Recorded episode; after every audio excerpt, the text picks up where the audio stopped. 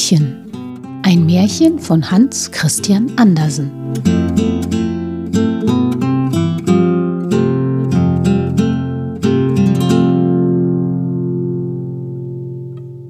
Es war einmal eine Frau, die für ihr Leben gerne ein kleines Kind gehabt hätte.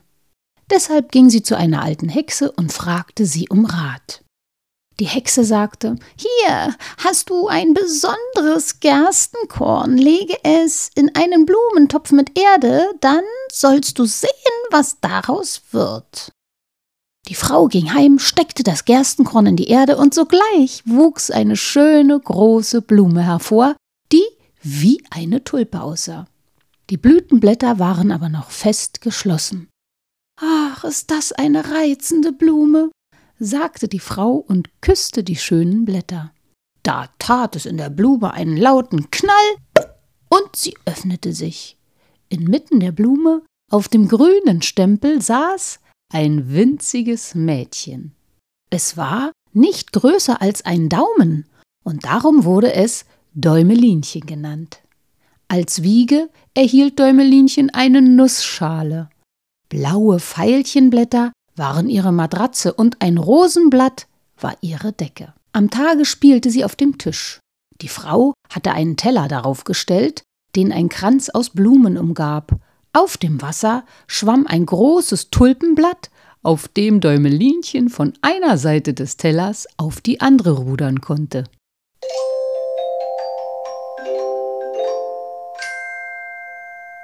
Eines Nachts kam eine Kröte durchs Fenster gehüpft, die war groß und nass und uh, hässlich. Das wäre eine reizende Frau für meinen Sohn, Quack, sagte die Kröte, als sie Däumelinchen erblickte. Sie ergriff die Walnussschale und hüpfte damit in den Garten hinaus. Dort war ein breiter Fluss, dessen Ufer sumpfig und morastig waren. Hier wohnte die Kröte mit einem Sohn. Uh, der war ebenfalls widerlich hässlich. Quacks, quacks, breckekekeks, war alles, was er zu sagen wusste, als er das reizende Mädchen in der Walnussschale sah. Die alte Kröte sagte, wir wollen sie auf eines der großen Wasserrosenblätter im Fluss bringen. Von dort kann sie nicht weglaufen, während wir drunten im Sumpf die gute Stube ausschmücken, in der sie von jetzt an wohnen soll. Quack! Ganz früh am Morgen erwachte das arme Däumelinchen und als es sah, wo es war, fing es bitterlich zu weinen an, denn es konnte nicht an Land kommen. Später schwamm die alte Kröte mit ihrem garstigen Sohn zu dem Blatt hinaus, auf dem Däumelinchen stand. Sie wollten ihre schöne Wiege ins Brautgemach holen, bevor Däumelinchen selbst hineinkam.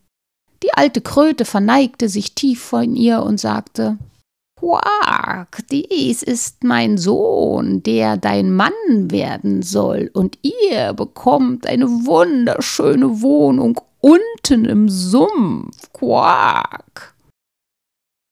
Quacks, quacks, brickete Keks, war alles, was der Sohn zu sagen wusste. Sie nahmen die Wiege und schwammen damit davon, und Däumelinchen stand mutterseelenallein auf dem grünen Blatt. Sie weinte, denn sie wollte den hässlichen Kröterich nicht zum Mann nehmen. Die kleinen Fischchen im Wasser hatten gehört, was die Kröte gesagt hatte, und steckten die Köpfe heraus. Däumelinchen tat ihnen herzlich leid. Sie scharrten sich um das Blatt, auf dem Däumelinchen stand, und nagten den Stängel ab. Da schwamm das Blatt mit Däumelinchen den Fluss hinunter.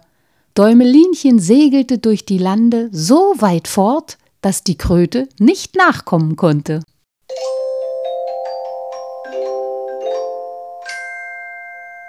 Mit einem Mal kam ein großer Maikäfer dahergeflogen.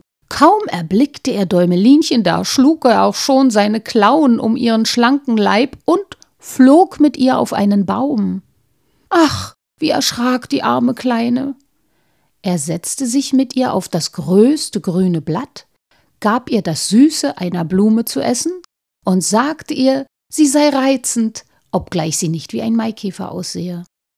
Später kamen alle anderen Maikäfer des Baumes zu Besuch. Sie betrachteten Däumelinchen genau, und die Maikäferfrauen rümpften die Fühlhörner. Und als nun alle sagten, Däumelinchen sei hässlich, glaubte es der Maikäfer, der sie entführt hatte, am Ende auch und wollte nichts mehr von ihr wissen. So flog er mit ihr vom Baum herunter und setzte sie auf ein Gänseblümchen. Und Däumelinchen weinte, weil sie so hässlich sei. Dabei war sie doch so schön, so fein und zart wie das schönste Rosenblatt.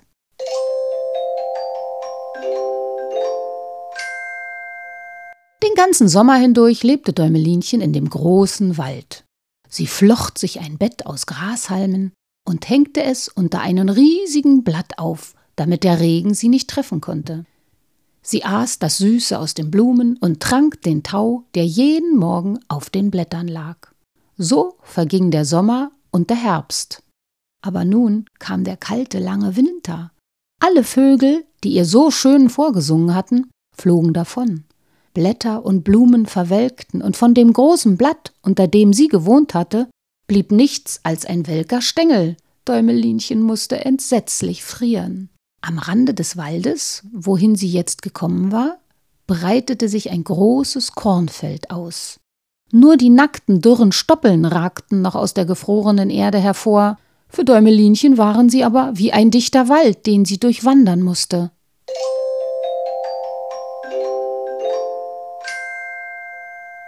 Kam sie vor die Tür einer Feldmaus. Sie hatte ein warmes und sicheres Haus unter der Erde und ihre ganze Stube war voller Korn. Däumelinchen bat um ein Stück von einem Gerstenkorn, denn sie hatte seit zwei Tagen nichts mehr gegessen. Du armes Ding, sagte die gutherzige alte Maus. Komm nur herein, du darfst den Winter bei mir bleiben. Däumelinchen blieb und hatte es sehr gut bei ihr. Eines Tages sagte die Feldmaus Nu, jetzt kommen mir bald Besuch von meinem Nachbarn. Er ist sehr reich, lebt in einem großen Bau und trägt einen schönen schwarzen Samtrock. Er kann zwar nicht sehen, aber dafür ist er sehr gelehrt. Wenn du den zum Manne bekommen würdest, wärst du gut versorgt. Das alles war Däumelinchen aber einerlei, denn der Nachbar war ein Maulwurf. Die Sonne und die Blumen konnte er nicht leiden und redete nur schlecht über sie. Als Däumelinchen für ihn singen musste, verliebte er sich sofort in ihre schöne Stimme. Weil er aber ein bedächtiger Mann war, sagte er kein Wort. Der Maulwurf hatte einen langen Gang von seinem Haus zu dem der Feldmaus gegraben und erlaubte der Feldmaus und Däumelinchen in diesem Gang spazieren zu gehen. Sie sollten sich nur nicht vor dem toten Vogel fürchten, der darin liege, er sei wohl zu Beginn des Winters gestorben und zufällig da begraben. Der Maulwurf nahm ein Stück faules Holz in den Mund, das bekanntlich im Dunkeln einen hellen Schein verbreitete, und ging voraus. Als sie an die Stelle kamen, wo der tote Vogel lag, stieß der Maulwurf mit seiner breiten Nase ein großes Loch in die Decke, so dass bald helles Tageslicht hereinschien. Auf dem Boden lag eine tote Schwalbe, die ihre schönen Flügel eng an den Leib gepresst und Kopf und Beine unter die Federn gesteckt hatte. Sicher war der arme Vogel erfroren.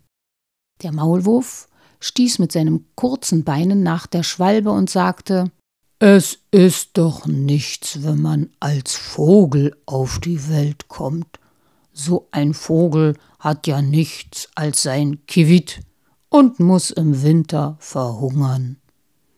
Als der Maulwurf und die Feldmaus dem Vogel den Rücken kehrten, beugte sich Däumelinchen zu ihm nieder, schob die Federn über seinen Kopf zur Seite und küsste ihn auf die geschlossenen Augen. Vielleicht bist du's ja gewesen, der mir im Sommer so schön vorgesungen hat, dachte sie. In der Nacht konnte Däumelinchen nicht schlafen. Sie stand auf und flocht aus Heu eine hübsche große Decke. Mit dieser Decke ging sie zu dem toten Vogel und deckte ihn zu. Sie stopfte warme Baumwolle rings um den Vogel, damit er warm in der kalten Erde liege. Leb wohl, du schöner Vogel, sagte Däumelinchen. Hab Dank für deinen herrlichen Gesang. Dann legte sie ihr Köpfchen an des Vogels Brust und erschrak sehr, denn es schien, als ob darinnen etwas klopfte. Es war das Herz des Vogels, er war nicht tot, sondern lag nur in der Erstarrung da, und die Wärme hatte ihn wieder zum Leben erweckt. In der nächsten Nacht schlich sie sich wieder zu ihm. Der Vogel war aber so matt, dass er die Augen nur einen kurzen Augenblick aufmachen und Däumelinchen ansehen konnte. Die Schwalbe sagte Ich danke dir sehr. Bald werden meine Kräfte zurückkehren, und dann kann ich wieder in den warmen, herrlichen Sonnenschein hinausfliegen. Den ganzen Winter über blieb die Schwalbe dort unten und Däumelinchen sorgte auf das Beste für sie. Sobald der Frühling kam und die Sonnenwärme bis unter die Erde drang, sagte die Schwalbe Däumelinchen leb wohl und flog davon. Däumelinchen sah ihr nach, und Tränen traten ihr in die Augen, denn sie hatte die arme Schwalbe herzlich lieb gehabt. Däumelinchen war sehr traurig. Sie durfte von nun an nicht mehr hinaus. Die Feldmaus sagte zu ihr, den Sommer über kannst du dir deine Aussteuer nähen. Denn jetzt hatte der Nachbar, der langweilige Maulwurf, förmlich um ihre Hand angehalten und wollte sie heiraten. Sie musste fleißig die Spindel drehen, und die Feldmaus nahm vier Spinnen ins Haus, die Tag und Nacht spinnen und weben mussten. Jeden Morgen wenn die Sonne aufging und jeden Abend, wenn sie unterging, schlich sich Däumelinchen heimlich vor die Tür. Und wenn dann der Wind die Kornhalme teilte, dass sie den blauen Himmel sehen konnte, dachte sie sehnsüchtig daran, wie hell und schön es draußen war, und wünschte aus tiefstem Herzen, die Schwalbe einmal wiederzusehen.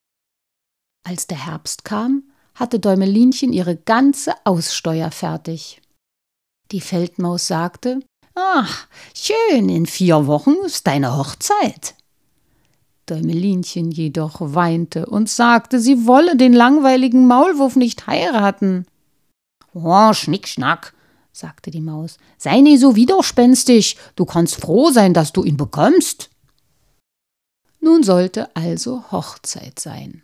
Der Maulwurf war bereits gekommen, um Däumelinchen abzuholen.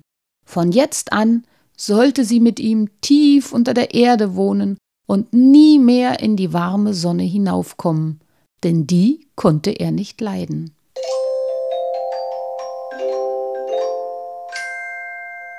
Däumelinchen rief Leb wohl, du strahlende Sonne, und streckte die Arme hoch empor. Leb wohl, leb wohl, rief sie und umarmte zärtlich eine rote Blume. Grüß die liebe Schwalbe von mir, wenn du sie sehen solltest. Kiwit, kiwit, zwitscherte es in diesem Augenblick. Es war die Schwalbe. Weinend erzählte Däumelinchen ihr, wie ungerne sie den hässlichen Maulwurf heiraten würde. Jetzt kommt der kalte Winter, sagte die Schwalbe. Ich fliege weit fort in die warmen Länder. Kiwit, kiwit. Willst du mit mir kommen? Du kannst dich auf meinen Rücken setzen. Wir fliegen zusammen weit weg von dem hässlichen Maulwurf und seiner finsteren Wohnung. Dorthin, wo immer Sommer ist und schöne Blumen blühen. Kiwit, kiwit. Ja, sagte Däumelinchen, ich will mit dir kommen. Und sie setzte sich auf des Vogels Rücken. Dann flog die Schwalbe mit ihr hoch in die Luft, über Wälder und Seen, hinweg über die hohen Berge, auf denen der ewige Schnee liegt. Sie flogen und flogen. Bald schien die Sonne viel klarer und heller, der Himmel war doppelt so hoch, und an den Hecken und Zäunen wuchsen die köstlichsten grünen und blauen Weintrauben. Aber die Schwalbe flog weiter, und es wurde immer noch schöner. Unter den herrlichsten grünen Bäumen am blauen Meeresstrand erhob sich ein weißes Marmorschloss aus alter Zeit. Weinranken schlangen sich um die hohen Säulen und oben waren viele Schwalbennester. In einem von ihnen wohnte die Schwalbe.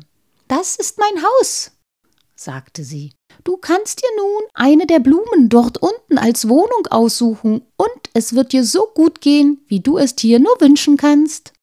Auf der Erde lag eine schöne Marmorsäule, die in drei Stücke zersprungen war, und dazwischen wuchsen die wunderbarsten Blumen. Aber wie staunte Däumelinchen! Auf einer Blume saß ein kleiner Mann. Auf dem Kopf trug er die zierlichste Krone und an den Schultern die schönsten, durchsichtigen Flügel. Auch er war nicht größer als Däumelinchen. Das war der Engel der Blume. In jeder Blume wohnte ein solch kleiner Mann oder eine kleine Frau, und dieser hier war ihr König. Wie schön er ist, flüsterte Däumelinchen der Schwalbe zu. Der kleine König erschrak gewaltig vor der Schwalbe, denn ihm erschien sie als ein wahrer Riesenvogel. Als er aber Däumelinchen erblickte, wurde er sehr vergnügt, denn sie war das reizendste Mädchen, das er je gesehen hatte. Deshalb nahm er seine goldene Krone ab und setzte sie ihr auf. Er fragte sie, wie sie heiße und ob sie nicht seine Frau werden wolle, dann würde sie Königin über alle Blumen werden. Däumelinchen gab ihm deshalb sogleich ihr Ja-Wort, und aus jeder Blume kam eine Dame oder ein Herr hervor. Alle brachten Däumelinchen ein Geschenk, aber das Beste darunter waren die schönen Flügel. Die wurden Däumelinchen an die Schultern geheftet, und so konnte sie von Blume zu Blume fliegen. Unter allen Blumenengeln herrschte große Freude, und die Schwalbe saß oben in ihrem Nest und sang ihnen vor, so schön sie singen konnte.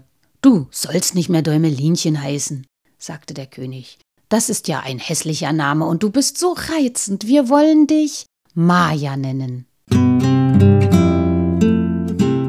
Und die Schwalbe zwitscherte: Leb wohl, leb wohl, kiwit, kiwit. Denn sie nahm wieder Abschied und flog zurück zu einem Mann, der Märchen erzählen kann. Dem hat sie ihr Kiwit, Kiwit vorgesungen und daher wissen wir die ganze Geschichte.